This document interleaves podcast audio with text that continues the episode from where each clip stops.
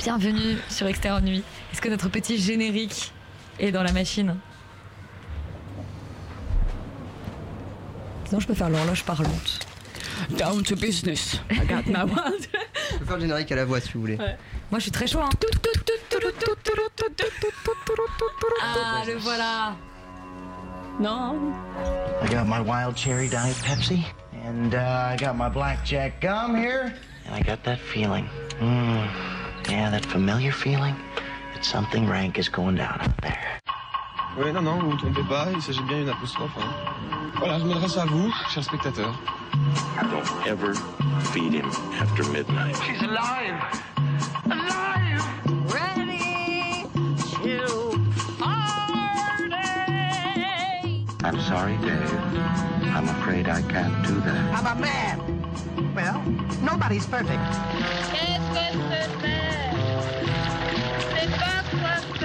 Les acteurs sont à l'aise dans leur personnage, l'équipe est bien soudée, les problèmes personnels ne comptent plus, le cinéma règne. Vers l'infini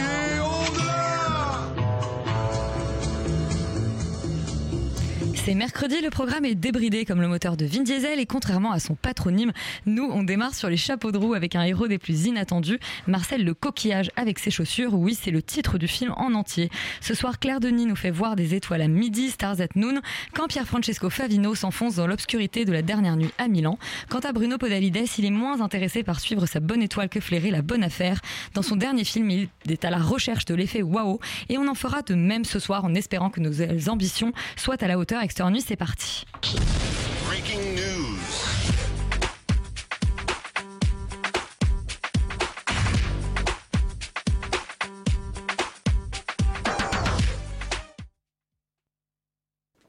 Et Yuri, euh, tu viens d'arriver pour nous parler du box-office de Paris. De box-office de Paris, non, ce sera le 14 de Paris ensuite. On est d'abord le box-office de la semaine. C'est pas hyper sympa de m'afficher comme ça. J'étais hyper en- que tu ouais. viens d'arriver. J'étais hyper en avance, je vois pas de trop de quoi tu parles. Euh, donc, quelle surprise de retrouver en première place de ce box-office Transformers Rise of the Beast. Je n'étais même pas au courant qu'il y avait un nouveau film Transformers qui sortait. Je crois que tu l'as déjà Il y en découvert a- la Ah ouais, bah, écoute, voilà, mais c'est- un problème d'Alzheimer précoce. Euh, c'est peut-être contagieux, n'est-ce pas, Laurent? Euh, En deuxième partie, en deuxième place, il y a Spider-Man Across the Spider-Verse qui se maintient très bien. Et le long, les films se maintiennent très bien cette semaine puisqu'ils ne perdent que entre 17 et 30 de leur fréquentation, ce qui est pas énorme en réalité par rapport à des, à par rapport à des deuxièmes semaines qui sont plutôt à moins 40, moins 50 Euh, Donc on a toujours la petite sirène Fast X dont on vous parle enfin ce soir. J'aimerais le, j'aimerais le souligner. Juste avant l'avant-dernière émission de l'année, on lâche tout.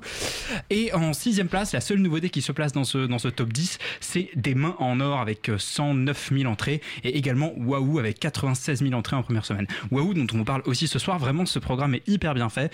Bravo Elisabeth. qu'il est waouh? Il est waouh. Laurent, est-ce que le 14 heures de Paris était à la hauteur? Le 14h de Paris est pas tout à fait aussi bien fait. euh, parce qu'il commence dans un film par un film dont on ne vous parle pas, qui fait un gros score, The Flash, qui fait 1622 entrées pour 22 copies, une grosse moyenne de 74. Les gens Personne sont ne s'est chauffé. hein.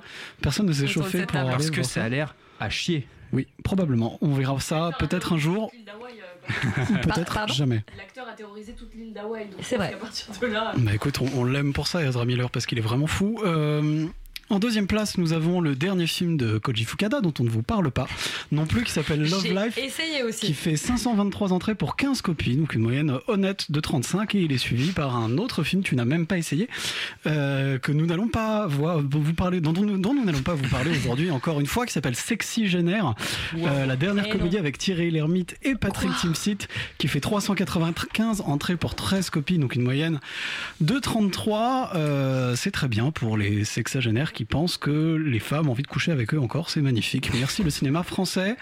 Euh, Peut-être qu'il sera au programme la semaine prochaine. Tu, tu n'en oui, sais rien, moi- pour la dernière. pas. Moi, je n'y serai pas. Mais euh, euh, Tu n'es enfin- pas un sexy génère. Enfin, non, quel que soit l'âge que ça puisse représenter.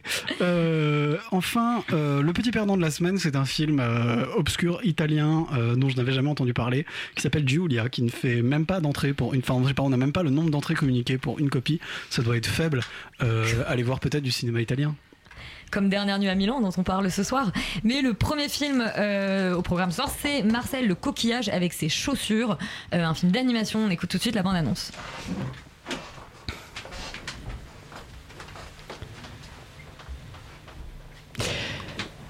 ah Michel T'as raté ta carrière, Rita. hein. Franchement, ouais. Pardon, nous avons quelques petites, euh, petits problèmes techniques, mais rien de grave. Euh, Est-ce que, est-ce que la bande-annonce va arriver ou on... le moment ça arrive? Restez avec nous sur Radio Campus Paris, c'est toujours Extérieur Nuit. Et on vous parle de Marcel le coquillage avec ses chaussures. I'm making like a little documentary. Oh, it's like It's a like- movie, but nobody has any lines, and nobody even knows what it is while they're making it. Mm. Tell me about what's life like. It's pretty much common knowledge that it takes at least 20 shells to have a community. So actually only two of us now myself and my grandmother, Nana Connie. Sometimes. Félix, c'est le titre le plus improbable peut-être de l'année. Marcel le coquillage avec ses chaussures. Est-ce que le pitch l'est tout autant? Euh, bah oui, plutôt, même si euh, je trouve qu'on rentre vachement bien dans le film et que le film explique euh, très bien son concept et qu'on y croit très vite. Ça raconte l'histoire du coup d'un petit coquillage qui parle, qui s'appelle Marcel, que euh, un certain Dean découvre dans son Airbnb. Et il se trouve que ce coquillage vit avec sa grand-mère Connie euh, et qu'en fait il a perdu euh, toute sa famille euh, pour des raisons qui sont voilà je vous les résume pas on s'en fiche. Et en fait bon, il se trouve que une famille de coquillages à peu près 20 individus je crois. Et donc en fait il se met un peu en tête d'essayer de, de retrouver sa famille et notamment via euh, un espèce de faux documentaire en tout cas de plein de petites vidéos que justement Dean va filmer ce qui constitue à peu près le film qui va ensuite poster sur YouTube et il se trouve que ces, ces vidéos vont devenir un peu euh, virales et ce qui va permettre justement à Marcel d'avoir un peu plus d'avancée pour retrouver sa famille. Euh, alors il se trouve qu'en fait ça a été euh, à la base un projet justement diffusé sur YouTube en tout cas de, de, de trois courts métrages je crois qu'on fait un peu des festivals et qui sont ensuite euh, du coup qui ont été postés du coup sur, sur YouTube, euh, qui du coup a été adapté en film. Euh, et en fait, je, enfin, personnellement, j'avoue que je m'attendais pas trop à voir ce que j'ai vu. Euh, je savais que c'était mignon, que la voix était mignonne, etc., etc., parce que j'ai vu la bande-annonce. Euh, et j'ai trouvé ça vraiment super. Mais vraiment super. Je trouve que c'est un excellent film, même à- pour, pour les enfants, en fait, tout simplement, et même pour les adultes, mais essentiellement pour les enfants. Je me suis dit, j'aimerais trop amener mon, mon enfant à voir ça, si j'en avais un. Voilà, exactement. Parce que je trouve que ça traite de sujets qui sont assez durs et ça les, ça, ça les, ça les amène. Euh, avec grande subtilité, notamment autour du deuil, autour de bah, des questions euh, juste euh, familiales qui sont qui ont été rabattues et rabattues et rabattues dans tous les sens, euh, voilà, du, du, du terme et à, travers plein de médiums et plein de films évidemment d'animation euh, euh, et j'en passe. Mais là, je trouve qu'il y a, je sais pas, une espèce de, de sincérité, une douceur, une délicatesse, une intimité en fait euh, qui est qui est hyper fort et qui est due au dispositif, au, au fait que voilà, bah, on filme des coquillages qui font genre 2 cm et donc du coup tout est tout est macro dans le film, euh, y compris les enjeux et ça peut-être que ça peut être justement un peu une, une remarque pour certains parce que on a l'impression qu'on nous promet un grand récit d'aventure où il va re- retrouver sa famille. En fait, c'est pas du tout ça. Je pense qu'il faut pas s'attendre à ça. C'est au contraire vraiment très minimaliste. On va rester quasiment dans la maison toute l'entièreté du film. Et on va découvrir un petit peu chaque pièce euh, et plein de petites trouvailles visuelles et justement tout le quotidien en fait de ce coquillage et des un quotidien qui a été extrêmement poussé justement pour utiliser n'importe quel objet, des textures, des enfin vraiment tout a été. Tu sens que c'est un film qui est plein d'inventivité où vraiment les gens se sont dit ok on a rien, on a genre un coquillage qui parle et une maison, qu'est-ce qu'on fait? Et je trouve qu'ils ont réussi à, à- à créer un récit qui est très émo, enfin qui m'a enfin assez bouleversé en tout cas très touché et en même temps euh, qui justement euh, euh, a plein de trouvailles visuelles, plein de trouvailles scénaristiques pour te faire rester euh, et pour te raconter une histoire qui euh, à la fin je trouve est assez touchante donc vraiment moi je vous encourage euh, à aller voir euh, Marcel avec ses chaussures parce que je trouve que c'est vraiment un film d'animation pas comme les autres et j'aime beaucoup aussi le mélange évidemment prise de vue réelle et donc du coup euh, animation euh, et je, je sais même pas ce que c'est parce que j'ai l'impression que c'est de la stop motion en même temps c'est extrêmement bien de la stop motion. C'est que le, documentaire euh, making of sur YouTube est incroyable. Faut vraiment le regarder en plus du film. franchement c'est c'est vraiment bluffant à ce niveau donc du coup vraiment fon- foncez-y Rita, on a vu que tu imitais très bien le petit coquillage. Est-ce que, le, est-ce que le film t'a bouleversé toi aussi? Bah, honnêtement, euh, oui, complètement. Et je l'ai vu euh, il y a trois mois, donc j'ai un peu un recul dessus euh, que je pensais pas avoir si vite. Je pensais que j'allais l'oublier, en fait, même si sur le moment il m'a vraiment fait pleurer et ému aux larmes. En fait, trois mois après, ça reste et ça reste un- une de mes pépites de ces derniers mois. Tu parles des thèmes rabattus et rabattus, Félix, mais en fait, euh, c'est bien la preuve que ça réussisse très bien parce qu'en soi, effectivement, le deuil, euh, le fait de s'autoriser à grandir, de s'autoriser à partir à l'aventure et de move on, du enfin, de, passer à autre chose par rapport à sa vie d'avant, c'est des thèmes de tous les films euh, qui, de ré- récits initiatiques. Et pour autant, ici, on a l'impression que c'est la première fois qu'ils sont traités. J'avais l'impression de voir pour la première fois de ma vie quelqu'un qui me parlait de deuil. Et effectivement, il y a ce côté-là qui est parfait pour les enfants, mais en vrai, même euh, adulte, je pense que ça reste un... Mais pas au sens où on dit les Disney c'est pour les enfants et les adultes, hein. c'est vraiment un vrai film euh, intelligent, je pense, à voir à l'âge adulte. Et tu disais que Marcel, on n'a pas l'impression qu'il... Tu savais pas trop comment il était fait, euh, est-ce que c'était de la stop motion ou quoi? Bah honnêtement, moi je savais pas non plus en le voyant, après je suis allée chercher euh, en bonne nerd comme Yuri, et j'ai un peu l'impression que ça me frustre de savoir que Marcel n'est pas réel en fait. Après ce film, j'ai vraiment eu l'impression que... C'est vrai. Ton cœur. Oui. Euh, non, mais j'ai vraiment eu l'impression qu'il était réel pendant le, tout le truc. Et au moment euh, où il a en interview en 60 minutes, c'est qu'on prend le recul, où on réalise la taille qu'il fait par rapport au reste de la pièce. Parce qu'effectivement, t'as t'as tous ces, ces visuels très macro, on est dans le, dans le zoom absolu. Mais d'un coup, j'étais là, mais en fait, il est pas vrai. Et d'un coup, ça m'a un peu fait, euh, pas se ressortir du film du tout, mais ça m'a juste euh, fait rappeler que c'était du cinéma. Et ça m'a fait tellement bizarre. Et je crois que c'est ce qui m'a fait pleurer, pleurer principalement de, de ce truc un peu méta. Mais oui, bon, non seulement de me rendre compte qu'il était pas vrai, mais qu'il pouvait véhiculer autant de choses positives et mignonnes sans rentrer dans la mièvrerie. hein. C'est vraiment juste adorable et touchant. Donc euh, moi je suis très contente. Et alors j'aimerais noter que c'est donc euh, au-delà de la mélancolie douce et du côté très philo, hein, il y a des thèmes assez euh, profonds qui sont abordés et que j'aimerais bien le revoir pour me remettre tout en tête et faire des recherches même dessus. Et par ailleurs, je, au-delà de Dean Fleischer, je pense aussi à Jenny Slate qui est la voix de Marcel et la co-autrice du film et qui est une c'est une comédienne américaine qu'on voit pas souvent mais que je trouve absolument brillante.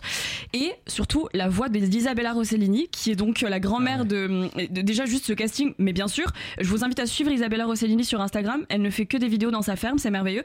Et je pense qu'elle a un peu inventé euh, un genre cinématographique euh, via son compte Instagram. Et là elle, elle est dans la continuité de ce genre dans la mignonnerie absolue avec son accent italien. Elle est sublime. Et, euh, et j'a- j'adore cette grand-mère. J'aurais j'aurais aimé avoir une troisième grand-mère pour que ça soit elle. Donc euh, c'est pour moi un film absolument à voir euh, foncez même si vous comprenez pas le pitch ou la bande-annonce ou, ou l'affiche ou le, ou le titre franchement c'est très difficile à marketer. Et bravo à l'atelier distribution euh, qui le sort. Mais allez le voir parce que c'est euh, c'est vraiment une pépite Romain, est-ce que tu partages l'enthousiasme de Rita et de Félix pour les petits coquillages? Complètement, bah oui, euh, ça me plaît beaucoup. Je pense que c'est simple, en fait, c'est le dessin animé le plus charmant, le plus original que vous verrez. Euh, moi, je pense que c'est, ça fait déjà partie en fait d'un de mes films préférés de, de cette année euh, jusque-là, en tout cas. En plus, en fait, c'est inspiré, enfin, c'est pas inspiré, c'est-à-dire que les deux, donc les deux auteurs ont fait à, la, à la base des courts métrages, en fait, une espèce de série de courts métrages là-dessus que j'avais pas vu, donc que j'ai découvert en fait par par ce film.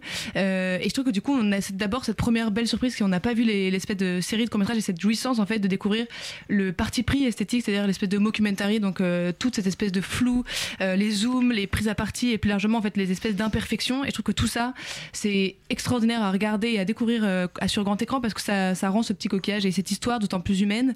Euh, moi, je trouve que ce qui est brillant dans le film, c'est que en 30 secondes, il arrive à rendre l'absurde totalement normal. C'est-à-dire que c'est ce que tu dis, Rita, c'est qu'à la fin, en fait, effectivement, on est triste de se rendre compte que c'est absurde et que ça n'existe pas euh, parce qu'on adhère à tout ce qui se passe sans se poser de questions, euh, même si le crustacé se met à parler. Enfin, il y a tellement de choses complètement absurdes. On croit à tout et déjà pour ça, en fait, je trouve que le film réussit complètement son son, pari et son parti pris. C'est-à-dire que euh, en fait moi je trouve que c'est complètement un film pour adultes, c'est-à-dire que probablement les enfants euh, pourront euh, adorer ça, mais je pense que c'est d'abord un film, la cible euh, principale ce sont les adultes, et je trouve qu'il arrive complètement à nous transformer en des enfants de 10 ans où on adhère à, à tout et on remet pas du tout en question notre croyance en fait pour tout ce qui se passe. Donc pour ça déjà c'est extraordinaire. Euh, je trouve que c'est un film, ça tu l'as dit Félix, qui déborde d'imagination, c'est-à-dire qu'on a quand même des, des, des idées euh, extraordinaires. Je vais juste en citer quelques-unes comme euh, jouer du saxophone dans une pâte euh, ondulée, prendre un bain dans une tasse de thé ou alors faire du toboggan dans un espèce d'inhalateur. Enfin, c'est que des petites choses comme ça qui font en fait des moments du, quotidien de Marcel, des trucs spectaculaires justement, alors que le film en lui-même n'a pas cette, euh, ambition spectaculaire et c'est d'ailleurs ce qui fait, je trouve, toute la beauté du film. Et derrière euh, toute la poésie et l'humour, parce que c'est quand même un film qui est très drôle aussi, on n'a pas précisé, mais les dialogues sont à la fois très philosophiques, mais en fait, euh, enfin moi j'étais morte de rire pendant tout le film. Derrière tout ça, il y a des thématiques hyper profondes comme justement l'importance de faire famille, la peur du changement, la vacuité d'internet, du buzz, etc. Ou encore le deuil, comme tu le disais Rita. Et c'est extrêmement bien traité. C'est ça qui fait que le film a beaucoup beaucoup de charme. Euh, je trouve aussi parce que il est humble, c'est-à-dire qu'il a une espèce de modestie en fait de documentaire. Euh, C'est ça que je trouve génial, c'est que ce n'est pas du tout le côté, comme j'ai dit, euh, spectaculaire de- des films d'animation qu'on peut avoir et l'espèce de, de, de modestie qui traverse le film. Ça passe aussi par l'autodérision, c'est-à-dire que il y a notamment toute une scène où le personnage de Marcel en fait reproche à Dean Fleischer, donc en tout cas à son metteur en scène dans le, dans le film, de pas vouloir créer de lien réel avec lui, juste de vouloir le filmer un peu de faire un film, de faire un buzz. En fait, ça dit beaucoup aussi de ce que je pense euh, euh, Dean Fleischer a voulu dire de comment on fait du cinéma aujourd'hui, de comment on fait des documentaires euh, notamment, avec beaucoup d'aut- beaucoup d'autodérision et du coup, je trouve beaucoup d'humour et encore une fois de, de modestie. Bref, je trouve que c'est un film qui fait tenir euh, à la fois euh, l'humour et l'émotion, mais aussi beaucoup d'innocence et beaucoup de brutalité parce que le film est assez dur par moment en tout cas, dans un tout petit coquillage et ça se manque pas. Enfin, c'est génial. Yuri, est-ce que tu serais la voix de la dissidence? J'aurais tant aimé. Et Je en fait, doute. non, j'ai trouvé ça génial. Euh, j'ai trouvé ça, enfin, en fait, ça m'emmerde parce que j'ai plus rien à dire. Il nous reste trois minutes de, sur ce film.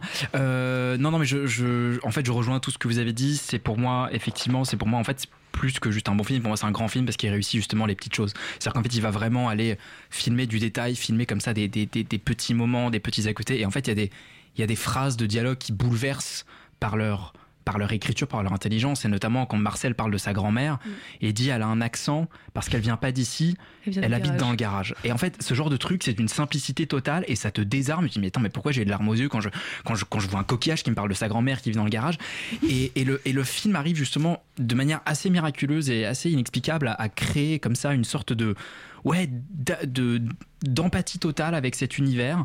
Quand on regarde justement le making of, il y a, tout ce truc où en fait justement cette attention au détail parce qu'ils ont d'abord fait tout le son, ils ont enregistré d'abord tous les tous les enfin Isa- Isabella Rossellini et tout dans leur jardin un peu à la do it yourself avec des micros euh, qu'ils ont plus ou moins fabriqués eux-mêmes. Euh, et ensuite, ils ont filmé euh, toute la partie en live action en documentaire. Et par-dessus, ils ont fait de la stop motion. C'est-à-dire que pour caler les. Pour expliquer aux gens qui nous écoutent, la stop motion, c'est de faire bouger des petites figurines image par image. Et ils ont fait bouger les figurines image par image en répliquant les mouvements de caméra et les imperfections, les zooms, les flous, également image par image. Donc c'est un travail complètement débile, mais euh, qui, en fait, qui crée, je trouve, cette. Ouais cette limpidité quoi qui euh, régit au film et qui en qui en fait un objet vraiment à part. Et je suis mais je suis mais tellement triste et tellement déçu que Dean Fleischer Camp fasse son prochain film chez Disney et que ce soit l'adaptation live action de Lilo et Stitch pour Disney+. Voilà, donc euh, s'il nous, Nous écoute, ce dont je suis convaincu, bien sûr, parce que tout le monde nous écoute, euh, je, je, je lui, je, voilà, moi j'aurais, j'aurais tellement adoré voir son prochain film et, et j'aimerais voir du coup celui qui va faire après Lilo et Stitch. Et voir ce que va faire Jenny Slate, Euh, peut-être. Peut-être, mais Jenny Slate, elle a déjà une carrière euh, plus ou moins à part. Elle est, elle est, elle est, elle est, elle est, elle est scénariste, elle est comédienne, elle est plein de choses. Non, mais vraiment, foncez voir ce film. C'est un bijou de douceur, de mélancolie, de, beauté, de simplicité, de philosophie. Enfin, il y a, tout dedans, comme tu dis, dans ce petit coquillage. Et, euh, et voilà, moi, ça m'a, ça m'a cueilli alors que je m'attendais, je m'attendais pas du tout à ça. Je m'attendais à tout sauf à, sauf à, sauf à pleurer pour un garage et un coquillage. Donc, euh, ouais, c'est magnifique. Eh Bien, foncez voir euh, Marcel le coquillage avec ses chaussures et Dean, si tu nous entends, euh, abandonne Disney Plus et fait un autre film. On retrouve une cinéaste qui elle n'en est pas à son premier, c'est Claire Denis euh, avec Stars at Noon. Where are you from? I'm an American journalist. I'm going home tomorrow. And what about you? I'm here alone. We have 45 minutes till the bar closes. Long enough to get swacked. Should we meet again? Again and again.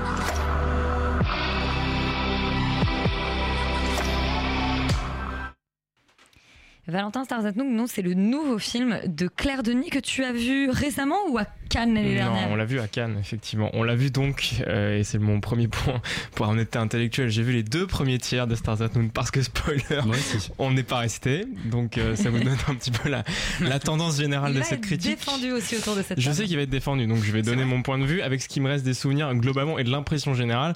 Bon, je, com- commençons par pitcher de manière assez brève. Euh, ça raconte globalement l'histoire d'une journaliste américaine jouée par Margaret Qualley qui se retrouve bloquée dans un pays sud-américain. Et la précision est importante parce que le, le, le, enfin, le synopsis d'Allociné précise que c'est Nicaragua. En fait, quand on pratique, quand on déboule devant le film, on ne sait pas et on n'aura pas d'indice très clair sur le fait que c'est Nicaragua. Le Nicaragua contemporain, paraît-il, malgré le fait qu'il y ait d'autres problématiques, euh, enfin que ce soit pas forcément non plus très clair à l'écran. Et donc cette journaliste américaine qui se retrouve donc au Nicaragua pour couvrir les événements locaux, en fait, euh, se retrouve à ne pas pouvoir enquêter, pire à se faire confisquer, son passeport, ce qui euh, se traduit par le fait qu'elle est coincée dans ce pays sans argent, sans contact, sans possibilité de rentrer.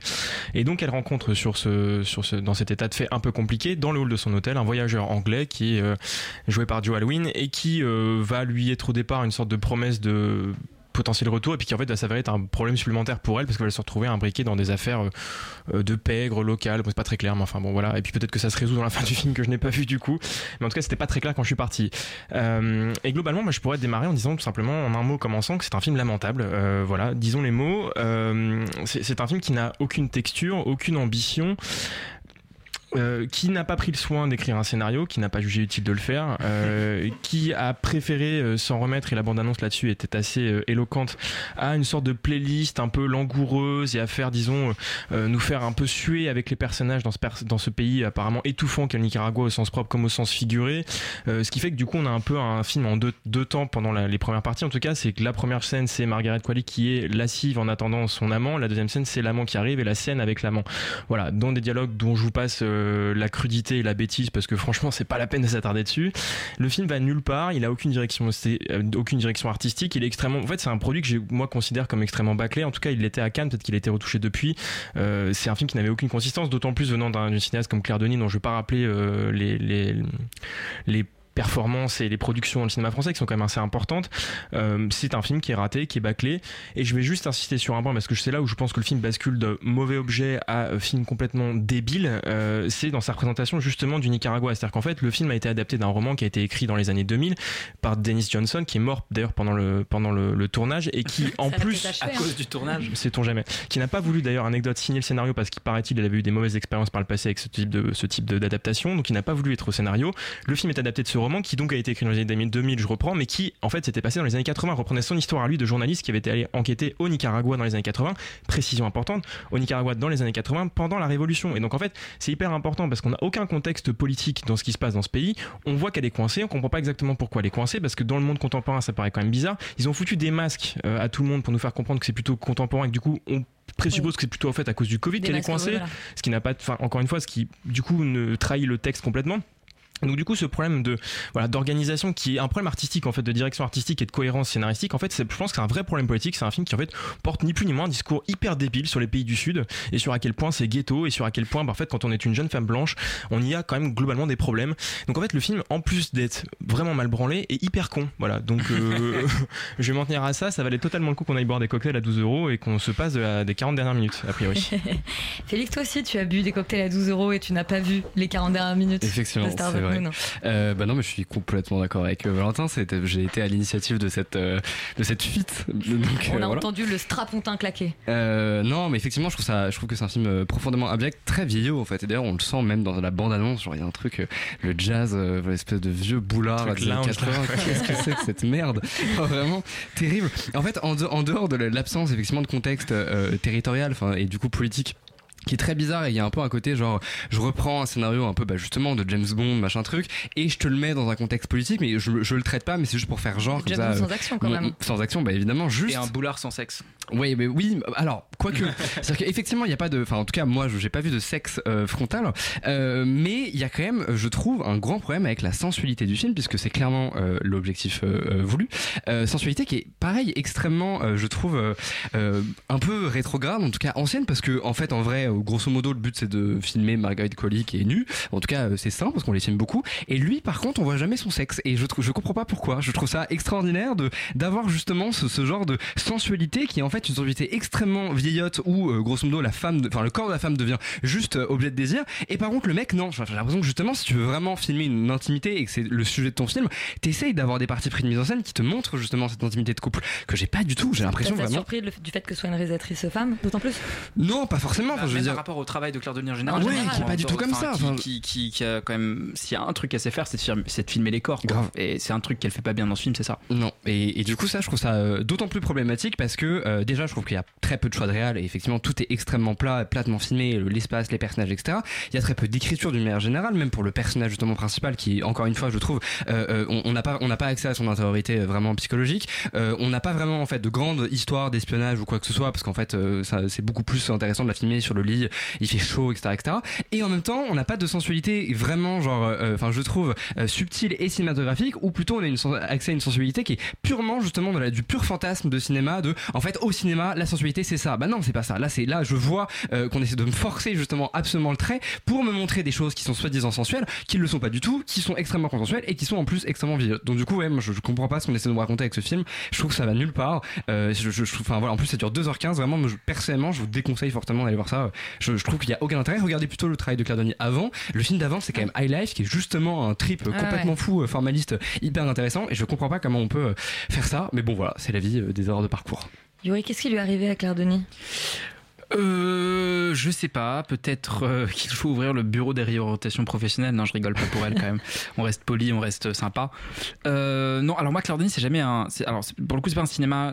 J'ai pas vu évidemment tous ses films, mais les quelques films de Claire Denis que j'ai vus, ça a jamais été un grand coup de cœur même. Euh, High Life, euh, je, je suis resté hyper en dehors de ce truc-là. Enfin, ça m'a absolument pas intéressé. Je lui reconnaissais quand même une, une maîtrise formelle, effectivement, et, une, enfin, dans Beau Travail, euh, il y a des scènes complètement folles, justement, la, manière dont elle filme des corps, la manière dont elle filme, euh, dont elle les filme justement dans un espace, dont elle, dont, dont elle leur donne en fait une, chair, une consistance, et et là, ce film-là, il est, à mon sens, enfin, je suis désolé, je, je, je sais qu'il va être défendu, j'espère, euh, après, après cette euh, séance d'exécution publique, mais euh, euh, oui, c'est naphtaliné en fait. C'est-à-dire que ça ne, ça, c'est extrêmement plat, extrêmement. Moi, mon ressenti, c'est qu'effectivement, je n'ai rien ressenti. Et j'ai ressenti rien d'autre que profondément de l'ennui et de l'agacement justement par rapport à ce flou dont parlait Valentin sur le contexte politique. Parce qu'effectivement, quand on lit un peu sur l'intention du roman et sur l'intention globalement de, en fait, de ce qui se passait à ce moment-là au Nicaragua, il y avait une espèce de zone de flou sur les passeports américains, sur globalement tout un tas de passeports. Et donc en fait, il y avait effectivement plein de gens qui se retrouvaient au Nicaragua et qui ne pouvaient pas rentrer chez eux. Et du coup, en fait, qui zonaient dans des hôtels pour touristes euh, plus ou moins réhabilités.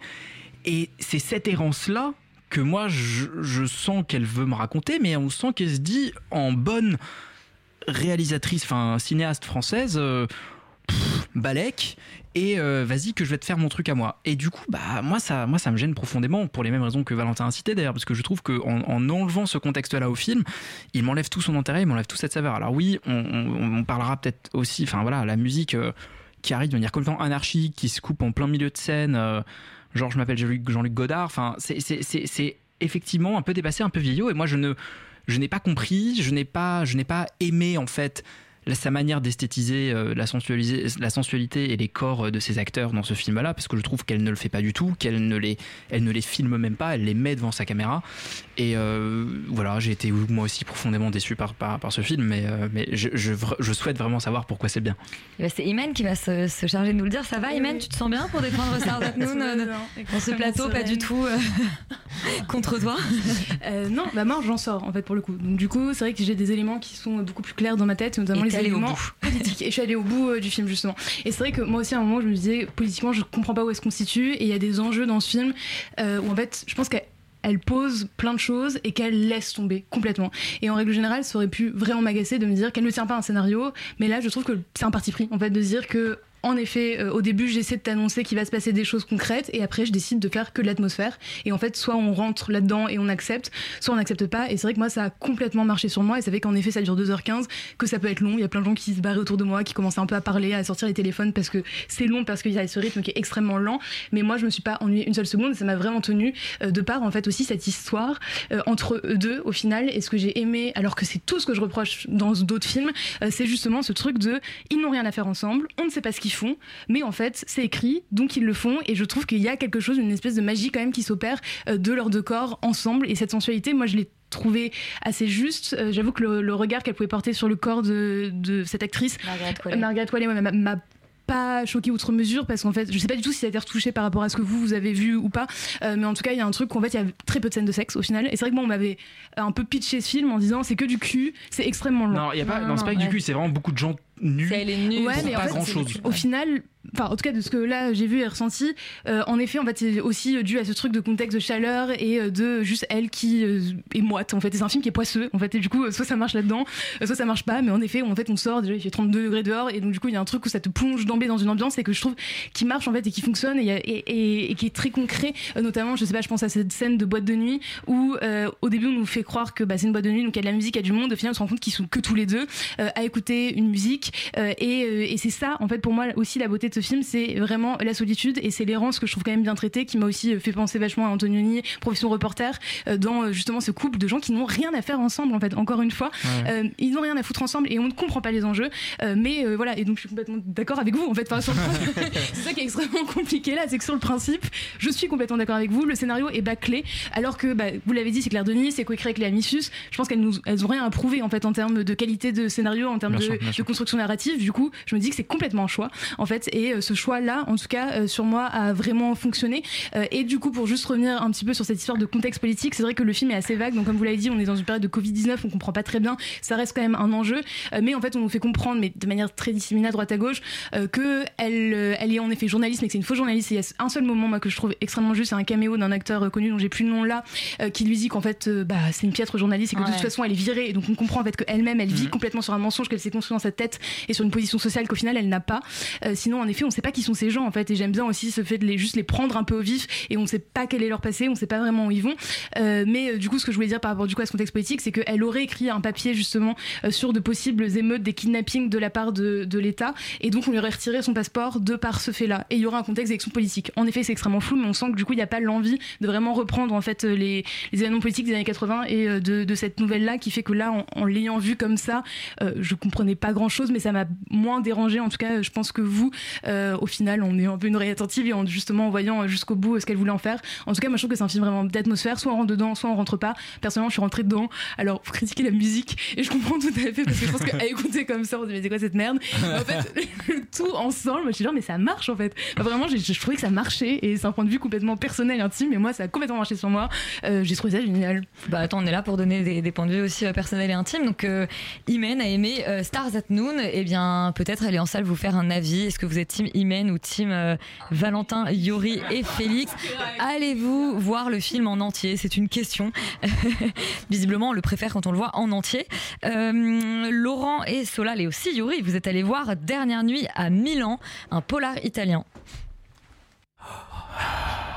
Termino oggi 35 anni di onorato servizio nella Polizia di Stato. Un abbraccio affettuoso, Franco. Vogliamo bene. Lo considerano tutti un debole. Lui abbocca sempre tutto. Laurent, tu es donc allé voir Dernière nuit à Milan, qui raconte la dernière nuit d'un policier milanais. d'un policier milanais qui s'appelle Franco Amore. Bah oui, quel joli nom. Euh, qui est joué euh, par euh, Pierre-Luigi Favino. Pierre Francesco. Pierre Francesco Favino. je me gourre à chaque fois. Euh, qui, est, qui est un excellent acteur et heureusement qu'il est là. Euh, ça raconte donc l'histoire de ce voilà de, ce- de la dernière nuit de ce flic et on se et pour sa dernière nuit alors qu'il est censé passer une fête euh, qui est organisée par sa femme euh, pour fêter euh, sa retraite, il est euh, en fait appelé sur un meurtre euh, de, que- qui a l'air de le bouleverser et il semblerait que il y soit plus ou moins mêlé parce qu'on revient avec un flashback qui vient nous expliquer comment est-ce qu'on en arrive là. Euh, structure assez classique et finalement euh, pitch euh, extrêmement classique pour un film italien qui en réalité est assez classique et c'est peut-être le vrai gros problème. Mais en dehors de ça, on- disons que le film, le film est, est- est écrit de manière un peu trop classique, peut-être un peu paresseuse en fait, je trouve. Et je pense que c'est peut-être le vrai problème du film, c'est que il- on sent que voilà, le- le- le- c'est- il y a cette histoire de meurtre qui démarre et puis tout de suite en fait on nous ramène euh, dix jours en arrière pour nous expliquer comment on en arrivait là, procédé extrêmement classique, extrêmement simple. Et en fait euh, trop d'ailleurs je pense parce que la seconde partie du film c'est là où ça décolle vraiment.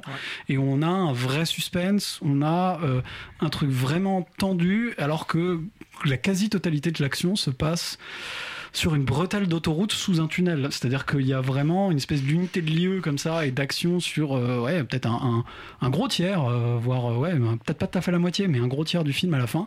Et, euh, là, c'est brillant parce que on arrive, on a du suspense, on arrive à comprendre ce que font les personnages, on a, on arrive, on a des points de vue, on a une manière de filmer cet endroit qui change tout le temps avec une vraie variété. On sent qu'il y a quelqu'un en fait qui arrive à à, produire du cinéma et à faire euh, un polar basé sur euh, voilà vraiment pas grand chose et à le tenir assez bien c'est dommage en fait que on ait toute cette première partie qui est quand même un peu longuette et qui est très classique de euh, voilà de- d'histoire de, pègre globalement euh, et de bon là en l'occurrence de pègre chinoise à Milan Euh, ce qui est un petit peu inédit c'est vrai qu'en général on est dans le cliché Bah, moi, je trouve que, je trouve que le- le- la pègre, c'est un des éléments intéressants parce que tu vois des mafieux chinois qui parlent italien. Enfin, il y a un truc oui, où- qui, est, qui est- qui est assez marrant, mais qui est qui, assez dans le mar- fond, euh, ouais. Enfin bon, c'est, c'est, c'est, c'est- on change de skin quoi. Enfin, je veux dire, on aurait, on aurait- ça aurait été des Italiens, ça aurait été moins intéressant certes, mais je veux dire, c'est quand même un peu la même chose. Euh, le, le, le, le truc en fait que je trouve finalement est, est- est à la fois euh, plutôt réussi, un peu comme la fin, parce qui est l'autre truc un peu cool du film, c'est que il montre le niveau en fait complètement endémique de corruption de l'Italie quoi, et de la police italienne. C'est-à-dire que il y a en gros en fait derrière tout ça une espèce de, ouais globalement de scandale de corruption euh, de la police, on va dire, c'est un peu plus compliqué que ça, mais globalement, et, et, on voit à quel point en fait euh, les, diverses mafias euh, qui sont un peu un peu rivales arrivent en fait à, complètement parasiter ouais le pouvoir en Italie et en particulier la police et ce qui est à la fois et qui est traité de manière assez euh, assez légère et qui du coup rend le truc finalement euh, hyper euh, classique enfin comment dire je sais pas comment dire habituel. On a vraiment l'impression que c'est un truc qui arrive tout le temps et du coup ça rend le truc hyper déprimant. Alors que le ton du film est, est, plutôt pas si triste que ça et arrive à gérer euh, euh, enfin à pas trop faire de pathos alors que l'histoire est quand même vraiment tragique. Euh, c'est voilà on, sent qu'en fait c'est un film classique c'est un, un polar sympathique qui aurait mérité un peu plus de travail en tout cas dans la première moitié pour être vraiment un très bon film qui aurait pu être vraiment un, un très bon polar réussi. Euh, là bon c'est c'est c'est c'est pour les gens qui je sais pas seraient en manque de polar italien. Ils sont pas beaucoup mais ils sont peut-être là. Euh, et c'est un film euh, regardable mais sans plus. Soleil, est-ce que toi tu en manques de polar italien? Pas spécialement. Euh, pas spécialement. Et donc, ouais, je, je- je suis relativement assez d'accord avec, euh, avec ce que tu viens de dire. C'est-à-dire que je. Alors, moi, euh, je, trouve- je trouve pas que l'académisme dans, dans ce scénario-là soit un vrai problème de fond. Parce que, bon, à la limite, bah, bah, pourquoi pas, quoi. Enfin, tu vois, c'est- enfin, ça fait des, des dizaines et des dizaines d'années qu'il y a des films avec cette structure-là Mmh. qui existent et ça, et ça dérange pas forcément. Donc. Donc bon, pourquoi pas En fait, moi, le, le, le truc qui m'a un peu euh, dérangé à titre personnel en voyant le film, c'est justement euh, cette, mise en scène-là des, des, lieux et de la caméra qui m'a assez perturbé. C'est-à-dire que j'ai, il y a beaucoup de moments qui sont filmés notamment dans la, dans d'autoroute, qui sont filmés à la caméra épaule et où j'ai euh, pas compris grand-chose en fait aux, aux- Oh, aux actions qui se passaient. T'étais juste un peu fatigué, je pense. T'étais en gueule de bois. Un petit peu fatigué. Mais, euh, mais voilà.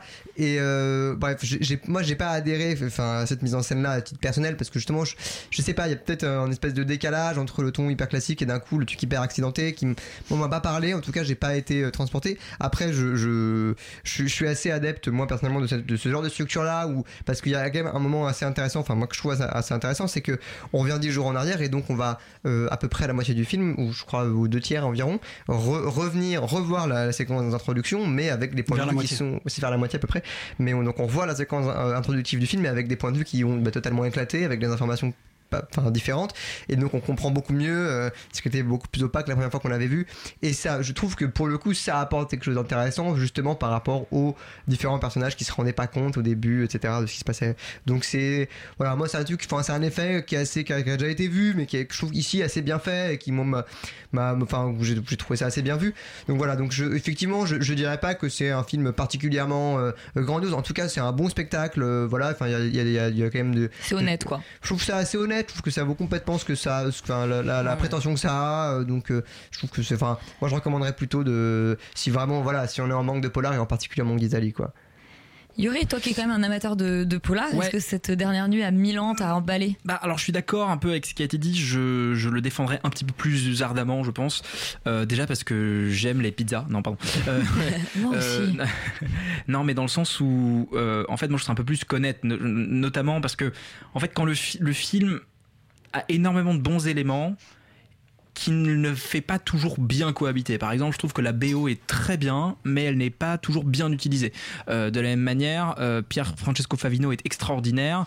Euh, il n'est pas toujours aussi bien filmé qu'on pourrait le souhaiter. Mais quand il arrive à comment dire, à faire communiquer tous ces éléments-là, le film est extraordinaire. C'est-à-dire que vraiment, la, séquence sur l'autoroute avec les deux Chinois, moi j'étais j'étais scotché à mon siège. Alors que j'avais passé une première partie un peu comme ce que tu décris Laurent de je, comprends pas qu'est-ce qui se passe euh, ce flic euh, euh, dont on me dit qu'il est incorruptible mais bon il, prend quand même un petit bifton à droite à gauche pour son cousin qui, est, qui a l'air d'être une espèce de mafieux à la petite semaine. Là d'un coup il y a un enjeu tout simple, sans aucun dialogue entre un chauffeur, son passager euh, et, un sac, et un sac à main. Quoi. Et, et ce truc-là, il, arrive à, le faire tenir et en plus à le faire évoluer. À justement, moi je m'attendais à ce que ça prenne un peu, un peu d'ampleur, mais non, on reste sur cette bretelle d'autoroute. Cette bretelle d'autoroute devient une espèce de théâtre où en fait, par un jeu de regard, euh, tout le monde peut être éventuellement un suspect, tout le monde peut être éventuellement responsable de la situation. Il y a pas, justement, il est assez surprenant et en ce sens, je le trouve pas tout à fait classique parce que dans un film classique, on aurait eu un truc à la, à la, à la, euh, tu vois, il, il récupère un moment la liste des numéros, une liste de numéros de téléphone. Dans un film classique, il aurait appelé tous les numéros, il serait allé voir les mecs. Enfin, il y aurait un truc un peu plus. euh, Non, à partir de ce moment-là, justement, je trouve le film prend son envol. voilà. Mais, euh, mais du coup, le fait qu'il reste, que tout reste sur la bretelle d'autoroute, qu'en fait tous les enjeux sont concentrés là, euh, tous les enjeux sont résolus là aussi. Voilà. Mais bon, effectivement, le film a quelques petites faiblesses, notamment bah, du coup d'écriture dans son rythme, dans sa première partie. Sur le personnage de la femme de Pierre Francesco Favino, c'est un peu compliqué aussi. Globalement, elle, elle, elle fait juste. Enfin, globalement, elle sert à chouiner, à dire qu'elle aime les diamants. C'est un, peu, un peu faible, je trouve. Mais en, réalité, bon, ça, ça, peut se regarder aussi. Euh, voilà. Je, effectivement, le début est un peu rude, le début est un peu compliqué, mais quand le film prend son envol avec cette scène euh, sur l'autoroute dans la voiture, voilà, pour ce genre de moment, ce genre de moment de pur, euh, de pur thriller, en fait, euh, je, je, je, je recommande complètement ce film et qui a un magnifique titre en italien qui est La dernière nuit d'amour. Euh. Euh, et vraiment, il faut donner absolument tous les rôles à Pierre Francesco Favino. Ouais, ce ouais, mec a un, Oh, il, les a, il les a déjà tous non mais en ce mec, a, non mais ce mec a un charisme complètement dingue. Il est, il- en fait, il arrive à faire passer euh, tout ce qu'il faut en ne prononçant pas une seule phrase. Et euh, effectivement, dans une fin qui est assez jouissive, euh, euh, parce que le policier qui n'a jamais tiré un seul coup de feu va en- peut-être en tirer. Vous n'aviez pas précisé cet élément. Voilà. Il part à la retraite sans avoir jamais tiré un seul coup de feu. Voilà. C'était quand même un, un élément de pitch relativement Voilà. Parce qu'il accepte, il accepte un job qui va peut-être le forcer à tirer. Qui sait. Et on, on oublie un peu vite qu'il a réussi à avoir du charisme dans Narnia 2. Pierre Francesco Favino. On oublie un peu vite Narnia 2, globalement. Et Mais n'oublions pas Père Francesco Favino. Bah non, jamais. Euh, eh bien, le film d'après a un titre absolument superbe, c'est Wow de Bruno Podalides. Je pense qu'il faut reconsidérer le prix actuel de la maison. Vous êtes en train de nous dire que vous êtes nul Tu es stagiaire, donc tu n'interviens pas pendant les visites. Capitaine. Il est gentil, mais il est pas un peu nunuche. Quel est le béaba d'un bon agent Faire de la thune. Il émet des hypothèses sur la vie, il y croit, je trouve ça sympathique, non? Mhm. Oui, oui, oui, oui, c'est vrai. Voilà. Bon, on regrette amèrement euh, la présence d'Alban pour nous parler de pour lui, hein. de Bruno Podalides. Vous êtes allé le voir pour lui. Euh, je vais pas te demander si Wow est Wow, Roman. Non, je crois que ta tête euh, me dit l'inverse. ouais. Euh, non, alors déjà, je peux te dire par contre de quoi ça parle. Ça raconte l'histoire de. Enfin, à peu près, d'ailleurs, je vais essayer. Parce De que deux agents pas- immobiliers. De deux conseillers immobiliers, parce qu'il Conseillers, te, oui. il te corrige dans le film, qui s'appelle donc Horatio et Catherine. Euh, Catherine qui vient de perdre son compagnon. Et donc, euh, cette. euh, Qui est cette- interprété par Karine Viard et lui. euh, oui, Bruno tout à fait, par euh, Bruno Podalides. Et donc, euh, tous les deux tentent plus mal que bien de redorer un peu le blason de leur boîte qui s'appelle Wahoo en vendant des biens à différents clients, parmi lesquels Agnès Jaoui, Roger Zem, Denis Podalides, Félix Moati, et j'en passe. le seul problème, en fait, euh, enfin, pas le seul problème d'ailleurs, le problème de ce film, euh, pour commencer, c'est qu'il s'arrête à son résumé, c'est-à-dire que j'ai tout dit là, en fait, j'ai pas grand-chose à dire de plus, et qu'il ne se passe absolument rien d'autre que ces trois lignes, sauf que ça dure une heure et demie. Euh, moi, j'avais beaucoup aimé en fait les deux Alfred euh, et la poésie que propose euh, la plupart du temps Bruno Donc j'avais envie de voir celui-ci. Euh, malheureusement, je trouve qu'il est effectivement très décevant et euh, flemmard. Euh, en fait, euh, là où les deux Alfred arrivent à nous surprendre avec en fait beaucoup d'inventions originales, des situations cocasses, etc. celui-ci se contente en fait de filmer des situations qui sont on ne peut plus banales et ça se transforme en une sorte de succession de sketchs complètement médiocres qui au final ne racontent absolument rien. Et idem en termes de mise en scène, c'est-à-dire que je pense que Bruno Podalides a jamais été aussi peu inspiré. Les maisons qui visitent, parce qu'en fait, il s'agit quand même beaucoup de ça, notamment. Donc, il y a les personnages d'un côté, mais les maisons qui sont visitées sont ultra mal euh, filmées. On n'a aucune euh, surprise, aucun humour qui peut être euh, rajouté par la mise en scène, ce qui fait que tout tombe à l'eau, et alors que ça pourrait aider, au contraire, à faire décoller quelques situations qui, où parfois, on sent qu'il y a une espèce de bribe d'idées qui pourrait décoller, mais tout s'arrête à l'ordre du concept. En fait, c'est que c'est le concept du couple symétrique, le concept euh, des arnaqueurs, le concept du couple en crise, etc. Et en fait, il y a rien qui est développé. C'est que des espèces de voilà de sketchs, de bribes d'idées qui euh, ne sont pas aidées ni par euh, la narration ni par la mise en scène. Alors, il y a une galerie de personnages qui parfois peuvent être intéressants entre euh, Sabine Azema. Qui moi que, que moi je pense que c'est aussi subjectif mais j'adore cette euh, ce personnage et, et cette actrice. Euh, il y a une vieille fille comme elle s'appelle elle-même dans le film qui doit s'occuper de sa mère qui est intéressante ou alors Karine Viard qui parfois en deuil parvient à nous toucher euh, avec des, voilà des petits moments mais ça reste beaucoup trop faiblard pardon pour tenir euh, euh, 1h30 et surtout pour raconter quelque chose parce que on a d'autres personnages à côté de ça. C'est là où c'est un peu paradoxal qui sont eux complètement creux ou alors hyper clichés. C'est-à-dire qu'on a le mari chiant le père ultra protecteur qui est donc Roche Dizem ou encore le stagiaire qui est probablement le stagiaire le plus inutile de l'histoire du stagiaire qui devrait changer de stage. Euh, et peut-être que je sais pas Bruno Podalides s'est trompé de, de, de- de format en fait parce que je pense que euh, peut-être que en forme de sketch en fait ça fonctionne de deux minutes. Euh, là en 1h30 ça fonctionne pas. Il arrive pas du tout à assumer notamment je trouve le, le- la tonalité du film. C'est ni une comédie parce qu'il y a rien qui est assez drôle ni une fable parce qu'il n'y a pas assez de fantaisie par rapport au, au film qu'il faisait qu'il fait d'habitude. Euh, et c'est pas non plus émouvant puisque tous les personnages stagnent et qui n'ont aucune évolution. Il y a aucune trajectoire de personnage en fait. Euh, aussi parce qu'il choisit de faire un espèce de récit choral. Donc en fait tous les personnages euh, restent à un, niveau euh, vraiment genre creux. On les voit un petit peu et puis ils n'évoluent pas dans le, dans le temps du film. Donc en fait on dirait un peu pour résumer le film qu'il y a une, intelligence artificielle ou un espèce de robot de Bruno Podalides qui a réalisé ce film parce que il y a quand même c'est-à-dire qu'on retrouve des touches de son univers mais tout est très très mal développé et il n'y a pas d'intérêt encore une fois euh, ce film Euh, donc euh, passez votre chemin à moins que euh, Laurent euh, euh, veuille peut-être euh, le défendre Écoute, en tout cas, sa, comment on dit, sa communication corporelle ne nous indique pas qu'il va défendre euh, ce waouh. Ma, ma- ma communication corporelle euh, m'a fait dire que je, re- je, je trouvais que je ressemblais physiquement à Bruno Podalides et je- et j'aimais pas beaucoup cette information. Euh, le, le, le, enfin, en- globalement, c'est tout petit budget, tout petites ambitions, et c'est un tout petit film, globalement. C'est ça, je pense, qu'il faut retenir. C'est-à-dire que Bruno Podalides a choisi ses potes acteurs, et il en connaît des bons, et il a mis des situations pour rigoler avec ses copains. Euh, c'est un film à sketch, en fait, parce que ça n'est que ça. Et bah du coup c'est pas très intéressant parce que je pense que c'est surtout un humour très daté, très à l'ancienne. C'est-à-dire qu'il y a vraiment un côté genre genre euh, je sais pas, enfin d'humour un peu euh, un peu un peu gênant, un peu cringe, un peu bizarre euh, du, du cinéma un peu des années 70. Moi j'avais vraiment pensé à ça et je pense que c'est ça ne peut intéresser que quelques vieux boomers qui aiment bien ce genre de truc. Moi il y avait des gens vraiment dans la salle qui étaient morts de rire. Il y avait vraiment des gens qui étaient Alban. très euh, qui, étaient, qui ont trouvé ça très drôle à, à certains moments. Moi, il y a deux, trois vannes qui m'ont vaguement fait rigoler. Mais en fait, on sent. t'approches de la tranche on d'âge sent- J'approche de la tranche d'âge, tout à fait. On sent que c'est. Sexygénaire. que on sent que c'est vraiment un, un- ouais, un, un film, une pure comédie en fait à sketch qui est conçu comme ça et qui marche pas parce que honnêtement c'est pas très drôle. Je vois pas. Moi j'ai vraiment pas trouvé ça très drôle. Et je, je- même s'il y avait des gens qui rigolaient un peu dans la salle il y a pas beaucoup de moments euh, où ça, où ça a vraiment provoqué des rires généraux quoi. Donc euh, c'est ouais je pense, je pense qu'en fait le truc c'est que j'ai même pas de haine particulière vis-à-vis de ce film parce que encore une fois il a aucune ambition je pense. Vraiment aucune autre ambition que je te dis rigoler avec les copains. C'est à dire qu'on voit que euh, Ça y a- peut t'agacer, ça, quand c'est Guillaume oui, Canet. Non, mais ça peut être agaçant quand quand il y a des ambitions et que fait le mec euh, a pas cherché à faire quoi que ce. Là vraiment, clairement, il y a rien quoi. Il y a vraiment rien du tout. Et, et clairement, ce genre de film normalement ne devrait jamais avoir un casting comme ça. Mais ça marche parce que je pense qu'il y a deux décors.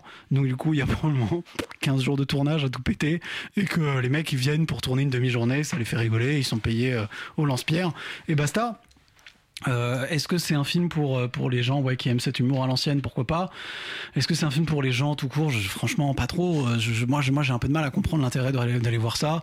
Je me suis globalement ennuyé et j'ai pas beaucoup rigolé. Mais mais j'ai pas de voilà, j'ai pas été irrité ni énervé globalement par le film, même s'il est globalement mauvais. Tu voulais rajouter quelque chose, euh, Roman? Ouais, non, mais juste dire qu'en fait, ce qui est étonnant euh, pour ceux qui connaissent le cinéma de Bruno Podalides, c'est que d'habitude, je trouve qu'il a quand même. euh, Il y a plein de maladresses, moi, je trouve, dans, dans ses films, mais la plupart, je les aime parce qu'il y a toujours un petit truc en fond qui est raconté, notamment dans les deux Alfred, enfin, toujours une espèce de satire, une critique un peu de la société, de euh, l'ultra-technologie, etc. Ou, ou dans les autres films, enfin, il y a- y, a toujours un, un petit. euh, voilà, des petites, euh, une petite vision du monde, un regard euh, qui porte sur les choses. Ici, je trouve que vraiment, il n'y a rien, c'est-à-dire qu'on peut pas s'accrocher euh, ni au sketch parce qu'ils sont pas drôles, ni en fait au fond euh, ou à la profondeur de ce film parce que on sent que il a juste euh, voulu faire un film et que en fait cette fois-ci il n'avait rien à raconter euh, du tout ce qui fait que c'est un peu surprenant et encore une fois décevant surtout pour pour les pour ceux qui, aiment bien son cinéma Peut-être qu'il hésitait entre ces deux maisons, qu'il s'est dit qu'il allait faire un film à ce propos. Eh bien, le nouveau Bruno Podalides ne vous a pas créé l'effet waouh, mais je sais que Fast and Furious 10, lui, le fera. Cette route a été extrêmement difficile. Et malgré tout, aujourd'hui, vous formez cette merveilleuse famille. Qu'est-ce qui te trotte dans la tête? Les paroles de petit Brian. Il m'a dit, papa, toi t'as peur de rien. Moi aussi. Quelle belle voix, voix, voix F, VF, Yuri. Euh, mais bon, je regrette presque la voix originale de, de Vin Diesel pour le coup. Et de Rita Moreno qui est dans cette scène, euh, Vroom Vroom. C'est déjà le dixième Fast and film de la franchise Fast and Furious. Faut-il rappeler ce que c'est? C'est l'histoire d'un d'une bande de D'un mecs, gang? d'un gang euh, qui à la base dans le premier faisait des courses de bagnole, qui à un moment s'est retrouvé à être braqueur, puis maintenant est super espion avec des concepts high tech et des gadgets complètement malades. Le fils du méchant du 5 revient pour se venger parce qu'il est très pas content.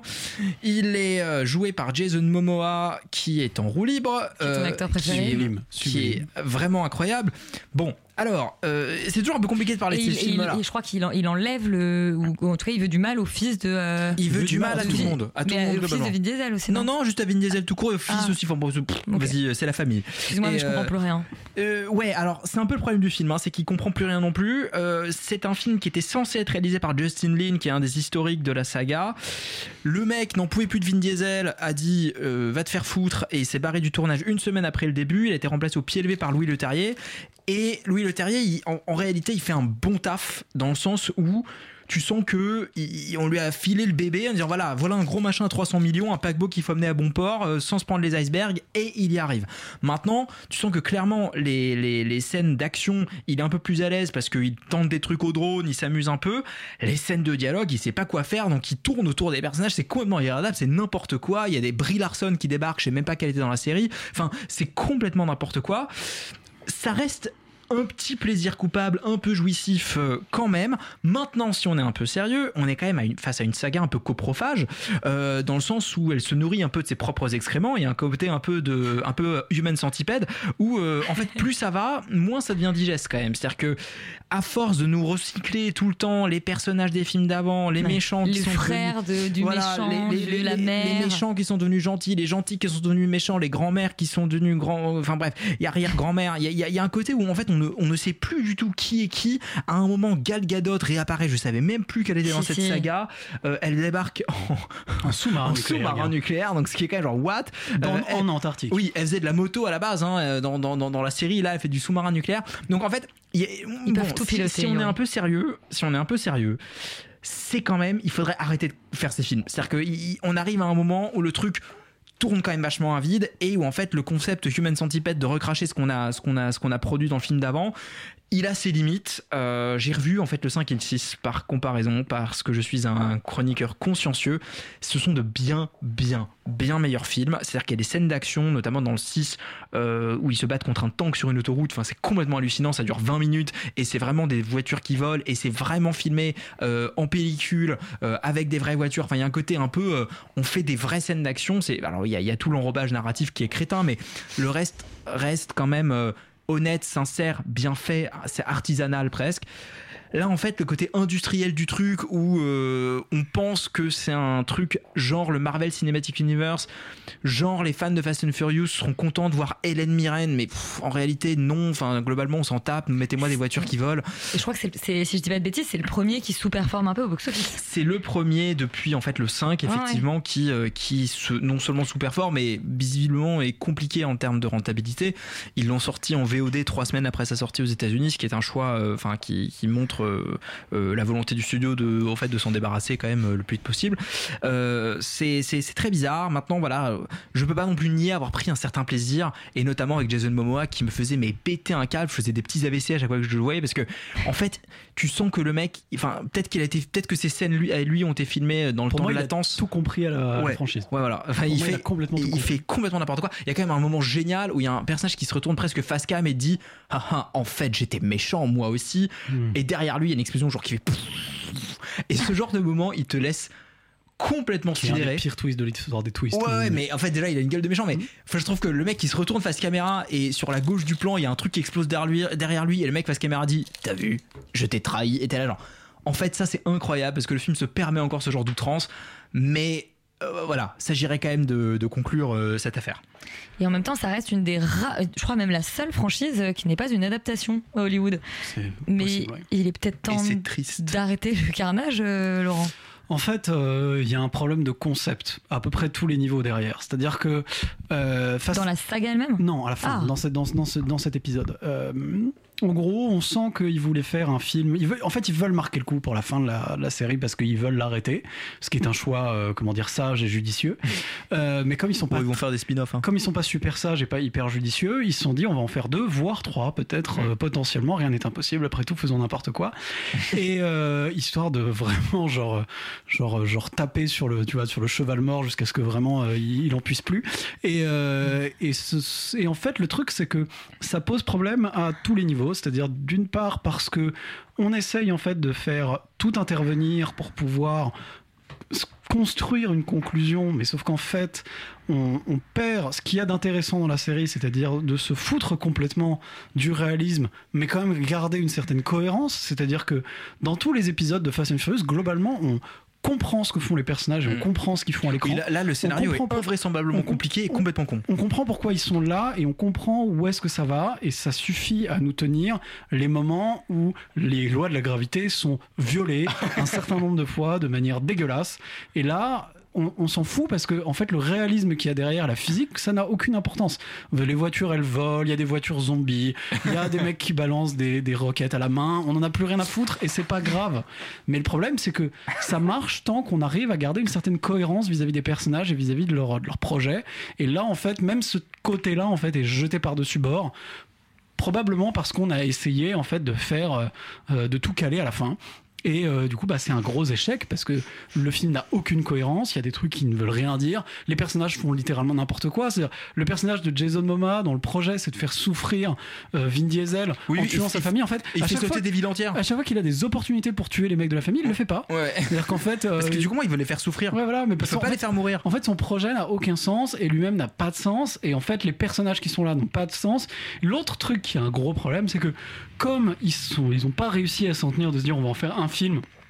On en veut plus, et ben du coup il y a un énorme problème de structure sur tout Ah le film. rien n'est résolu, C'est qu'en fait. fait rien, à la fois rien n'est résolu, et à la fois il y a jamais vraiment d'enjeu parce que Ouais. en fait il y a tellement de personnages, il y a tellement de, de, de, comment dire de plans B possibles que Bah, de- on de- sait, de- on sait qu'il va y avoir un mec qui va débarquer en fait parce qu'il y a ce personnage là qu'on t'a montré au début, mais en fait il est encore là, et ben on va se, il y a un moment ou un autre il va débarquer parce que en fait il y a plus de, enfin il y a, plus vraiment de- d'en- d'enjeu parce qu'on sait très bien que les mecs sont jamais en danger parce qu'il y a toujours un mec un, quelque part à un endroit qui va venir En les plus, sauver. enfin, c'est quand même la saga spécialiste de faire revenir les mecs d'entre les morts, quoi. Mm. C'est-à-dire que En plus. Ah bah ça, les mecs euh, dont on te dit qu'ils sont morts, décédés, enterrés. En fait non. Et en fait non, ils débarquent. Non, mais en fait voilà, j'ai un petit problème, et puis ouais. je suis là, et puis là, donc. euh, bon. Donc du coup, euh, du coup, c'est vrai que le film fonctionne quand même nettement moins bien que le précédent et que surtout le 8 qui est pour moi un chef-d'œuvre, mais Le 5, et- le 5 et le 6. Vraiment le le 8. 8, le 8, le 8, Le 7. le 8, leçon de cinéma les gars. Le Vraiment, 8, je non. le 8, moi je. Le huit, je- leçon de je- cinéma. je- je- Le 9, c'est celui dans l'espace Ouais. Ouais, Ouais, celui, il y a c'est des trucs dans l'espace. catastrophe. Non, c'est pas une catastrophe. C'est t'as pas vu le 10 manifestement. Mais, euh, mais- encore. Mais si tu veux, voilà, le, le, en fait, en fait, voilà, clairement, c'est un pur produit marketing. Tout le monde est là pour le blé, personne n'est là pour essayer de faire un truc correct. En gros, euh, c'est et c'est du coup forcément c'est raté parce qu'il y avait encore en fait des bribes de sincérité avant euh, qu'on voyait déjà un petit peu disparaître dans le neuf, mais là vraiment clairement elles sont plus là. Euh, on essaie de vaguement faire du fan service, mais globalement ça marche pas. Euh, Mais pour il y a qui, quand en même, fait? Il y a C'est-à-dire quand même, il y a quand même quelques moments marrants avec des bagnoles qui ont un canon, avec des, des avec Vin Diesel qui vole sur un, je sais pas quoi, comment on appelle ça, un, sur un sur un sur un barrage. Ah oui, avec le barrage, des- la scène du avec barrage est incroyable, avec ouais. des hélicoptères qui retiennent une bagnole et le truc explose. On a quand même encore cette jouissance là qu'il y avait avant. Mais, en fait, euh, elle est comme elle est tellement numérique, elle est tellement. euh, en fait, même tu sens que les, les acteurs sont plus vraiment dans, sont plus vraiment dans, dans les voitures. Euh, oui, c'est-à-dire que là, il y a même la. CGI est pas très belle. Ouais, il y a vraiment des ça. moments un peu gênants. Bon, eh bien, merci. On ira peut-être, on s'épargnera peut-être ce Fast and Furious 10, à moins qu'on soit, euh, eh bien, furieusement fan de ces voitures qui vont très vite. On remercie Axel qui réalisait sa première émission ce soir. Euh, vous restez sur Radio Campus Paris et nous on se dit à la semaine prochaine. Bonne soirée.